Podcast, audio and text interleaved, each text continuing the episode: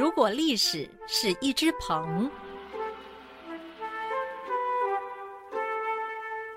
大家好，我是陈旭鹏，很高兴来到好好听 FM，跟各位聊聊历史的耐人寻味。宝剑一路演变到明清时代，已经逐渐失去传奇色彩啊？为什么？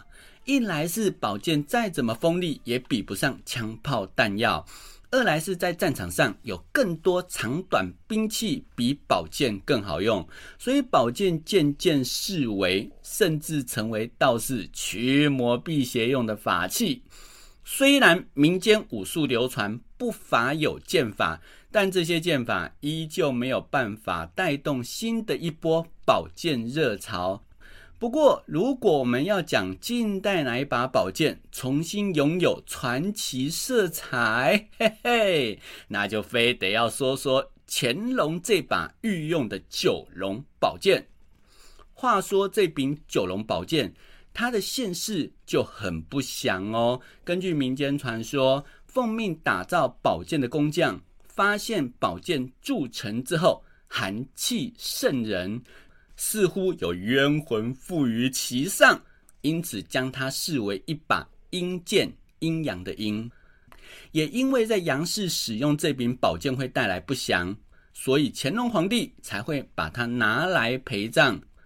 那不过也可能是因为阴剑的关系，后来衍生好几个传说哦，像是有一种是说造剑的工匠用自己的鲜血来浸泡宝剑。经历七七四十九天，所以如果不是至阳无上的皇帝来使用，就会遭到阴剑反噬。那第二种说法是说，宝剑铸成之后，用了西域密咒跟四十九名恶徒来血祭，目的是为了斩杀白莲教的首领。甚至还有人说，这柄宝剑上。雕有九条金龙，象征九九归一，是乾隆想要轮回转世，重新统治汉人。不过这些衍生出来的传说都无机可考，听听就好。不过可以肯定的是，这柄宝剑最后真的是被乾隆拿去陪葬。那照理来说，既然它已永存于地下。应该不会重新现世，对不对？哪知道一个超级盗墓贼居然让这柄宝剑重新现世，而且还带来不祥的诅咒！哇哈哈哈哈好，这是怎么回事呢？这个超级盗墓贼是明初军阀孙殿英，据说他为了筹措军费。把脑筋动到死人身上，就是大清皇陵清东陵，这也是他后来会被称为东陵大盗的原因。当时孙殿英盗了两个墓，一个是乾隆，一个是慈禧，因为这两个人的奢侈浮华都是有名的嘛，所以孙殿英会锁定这两个人的陵墓，是一点也不奇怪啦。据说孙殿英挖了乾隆的墓后，觉得有两样东西最为名贵，一个是他身上的朝珠，另外一个就是九龙宝剑。那据说这柄九龙宝剑的剑鞘是用名贵鲨鱼皮制成，上头嵌满红宝石、蓝宝石、金刚钻。吼吼，你看这个是不是价值连城，对不对？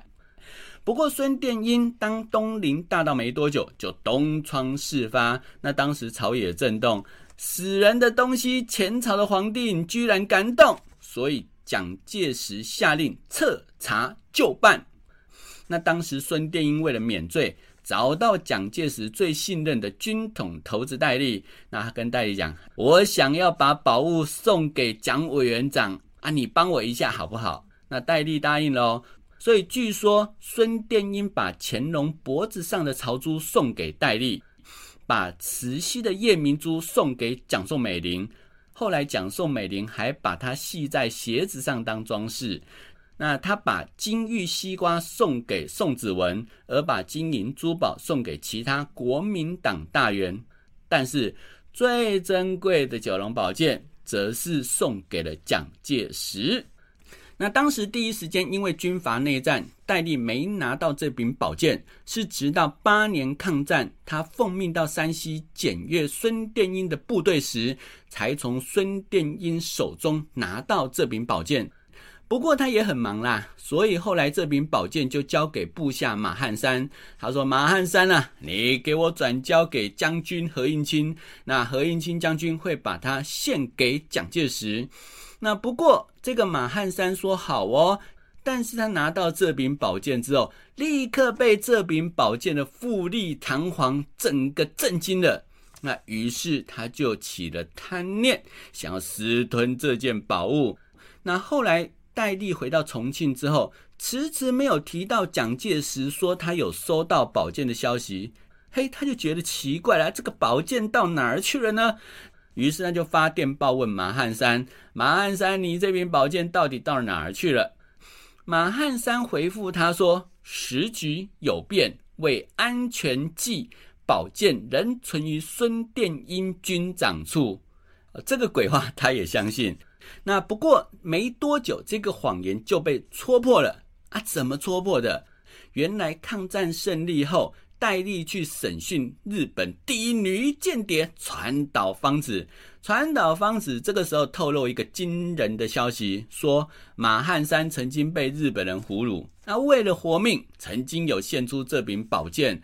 后来这柄宝剑被日本人交给他暂时保管。但抗战胜利之后，马汉山居然第一时间带人直捣川岛芳子住处，在他的地窖里搜出这柄九龙宝剑。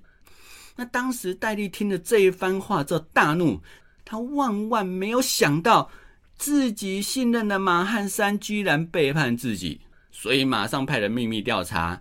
不过这个时候的马汉山身居要职，戴笠一时也没有办法动他。不过马汉山这个时候自己也怕怕的，他也知道纸包不住火啦，所以他就主动将宝剑交回，由戴笠亲自献给蒋介石。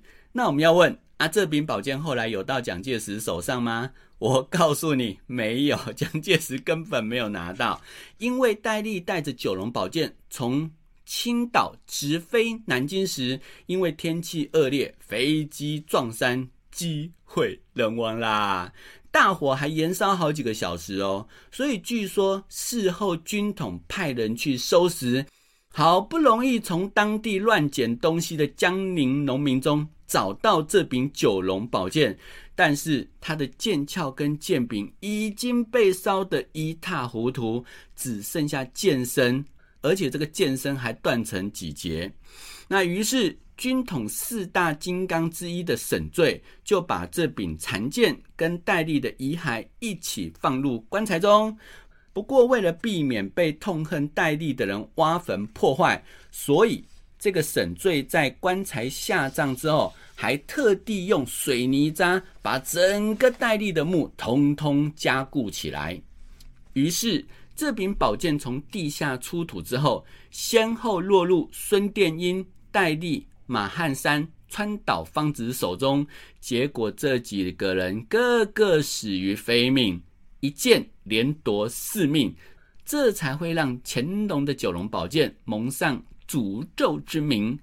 不过残剑既然已经回归地下，事情应该就到此告一段落了，对不对？可惜并没有啦。因为戴笠墓中既然有九龙宝剑，那当然会有各种传言啊。哦，说里面有金银珠宝，还有那个九龙宝剑超级价值连城。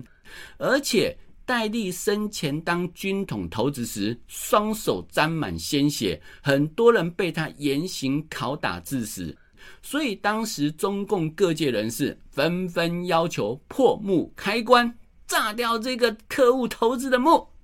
因此高层答应了。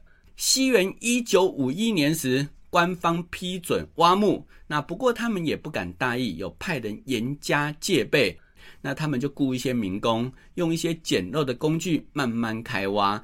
因为水泥加固，你说这个坟墓好挖吗？那当然不好挖，所以一挖就挖了一个多礼拜，勉强挖到戴笠的棺木。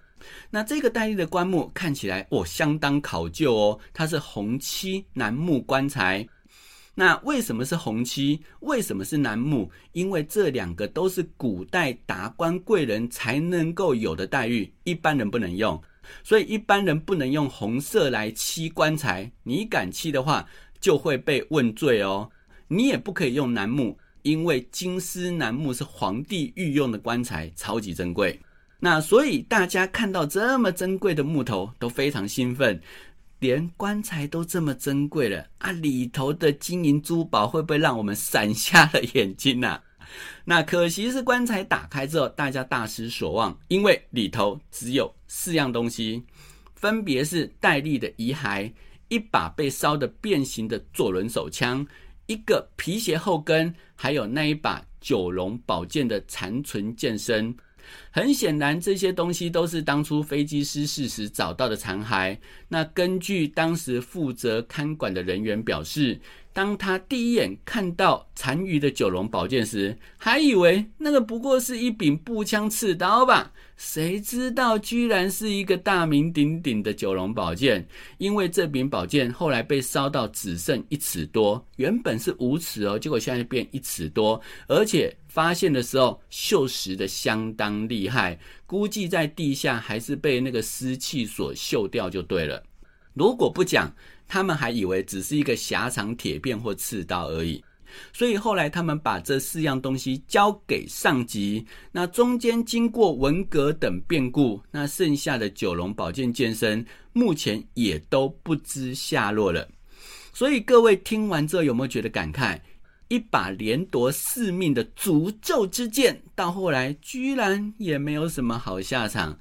或许这柄宝剑真的不祥，但是我认为。不祥的不是剑，而是人心。因为如果没有贪念及欲望，就算宝剑真的有诅咒，又怎么会波及到自己身上？